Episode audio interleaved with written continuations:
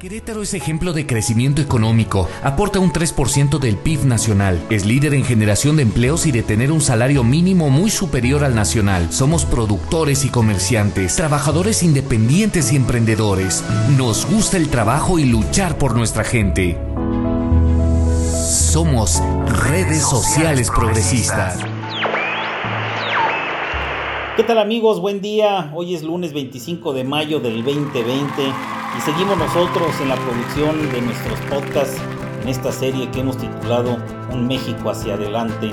Hoy queremos presentar una charla muy interesante con un amigo personal desde hace muchísimos años, un militante de redes sociales progresistas, un gran líder social y además un representante extraordinario del gremio de los taxistas, nuestro amigo Eleazar Salas Gopar, quien nos va a hablar en esta ocasión del transporte público en Querétaro tiempos del COVID-19. Los dejamos con esta interesantísima charla que va a tener Eleazar Salas Gopar. Hola, soy Eleazar Salas, taxista.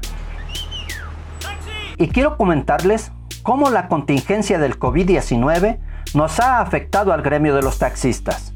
Primero, decirles que no únicamente es el COVID-19 lo que ha cambiado la vida de los taxistas. Desde el 2015 llegaron las famosas plataformas de transporte ejecutivo tipo Uber, Cabify, etc. Una competencia para nosotros ilegal o no regulada por el Estado. Un Estado que como se ve no fue capaz de solucionar este problema o tal vez no quiso ser capaz y que de una forma u otra ya no lo van a hacer, ya no lo van a hacer, se les fue de las manos.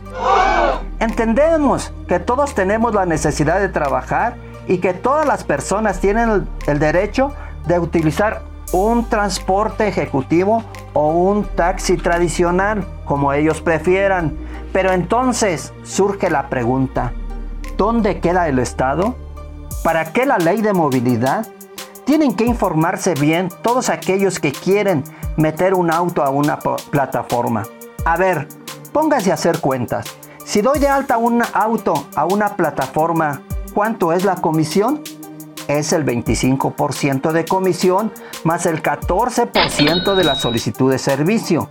Si el seguro que tengo, por supuesto particular, cubre a los pasajeros, si te descubren que lo utilizaste para transportar pasaje, en caso de accidente te pagan, etcétera, etcétera, etcétera. Tienes que informarte bien y hacer cuentas. Por otra parte, nos ha afectado mucho la fama o la mala fama que con razón o sin razón nos han hecho a los taxistas.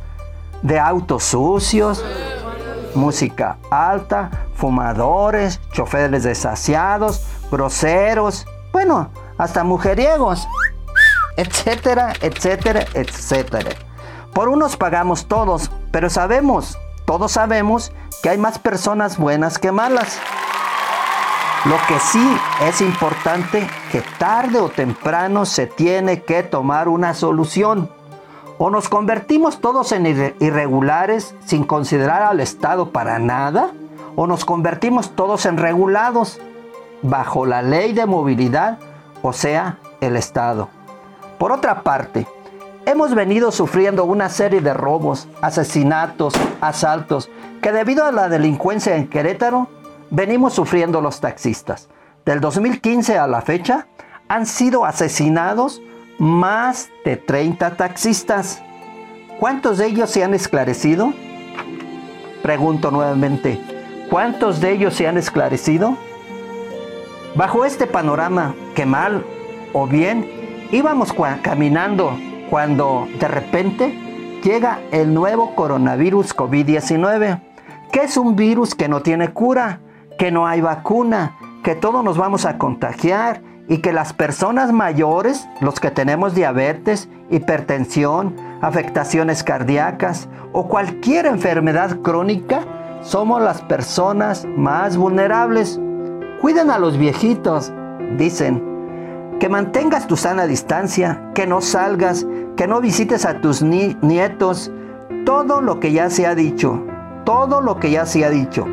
Bueno, que ya cerraron un negocio que ya cerraron otro y otro, que ya cerraron fábricas, que ya cerraron calles, etcétera, etcétera, etcétera.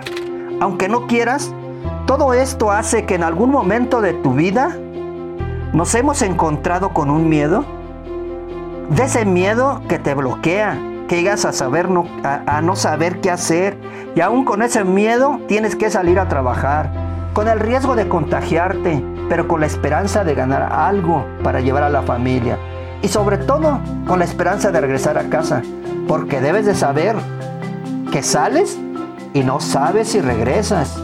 Y es que la mayoría de los taxistas somos las personas de la tercera edad, vulnerables, algunos diabéticos, algunos hipertensos con problemas cardíacos. Pero eso sí, sin ningún tipo de seguridad social gente acostumbrada a trabajar y servir al público en general. Es cierto, hay excepciones, que repito, por algunos perdemos todos, pero la mayoría, créanme, la mayoría somos trabajadores que con el producto de nuestro trabajo hemos sacado adelante a nuestra familia. Asimismo, estamos cuidándonos tomando las medidas preventivas de salud como es el uso del cubrebocas, la sanitización y desinfección del auto, el usar gel alcohol cuando tocamos el dinero, trasladar máximo dos personas en el asiento trasero y pedirles de mucho favor que hagan uso del cubrebocas y del gel, que muchas veces se nos ponen renuentes porque hay gente que no cree. La instalación de la cabina protectora designada por el Instituto Queretano del Transporte para reforzar las medidas sanitarias y disminuir el contacto entre operadores y usuarios. Todo esto ha hecho que, como a muchos, el dinero ha escaseado. La economía ha bajado mucho. Al no haber trabajo, no hay dinero. El cierre de negocios, de empresas, quiebres, etcétera, etcétera, etcétera, ha hecho que no haya normalmente usuarios. No hay trabajo. No quiero dejar desapercibido en esta ocasión los apoyos de gobierno que si bien no te salvan la vida, pero sí te ayudan.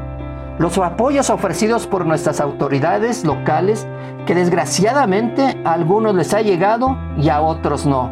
Me refiero al apoyo alimentario, que es una despensa y productos de limpieza muy, pero muy necesarios, que sí ayudan. El apoyo directo de que en un inicio era de 3 mil pesos, ahora de 4 mil, ya salieron la lista de los primeros 7.500 beneficiados. Enhorabuena. Esperemos los otros 7.500. El apoyo del financiamiento a través de cajas populares.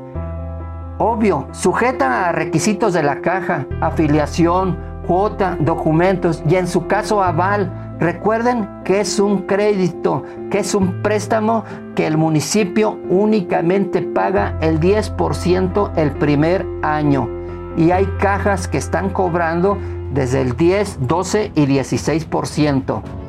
Estamos esperando el programa Querétaro Fuerte que está pendiente. Esperemos las listas de los beneficiados. Bueno, esperemos, esperemos que pase pronto esto, este virus COVID-19. Por favor, aléjate o bien que se encuentre rápido una vacuna o un medicamento que refuerce el sistema inmunológico que elimine este virus. Por lo pronto, muchas gracias y hasta pronto.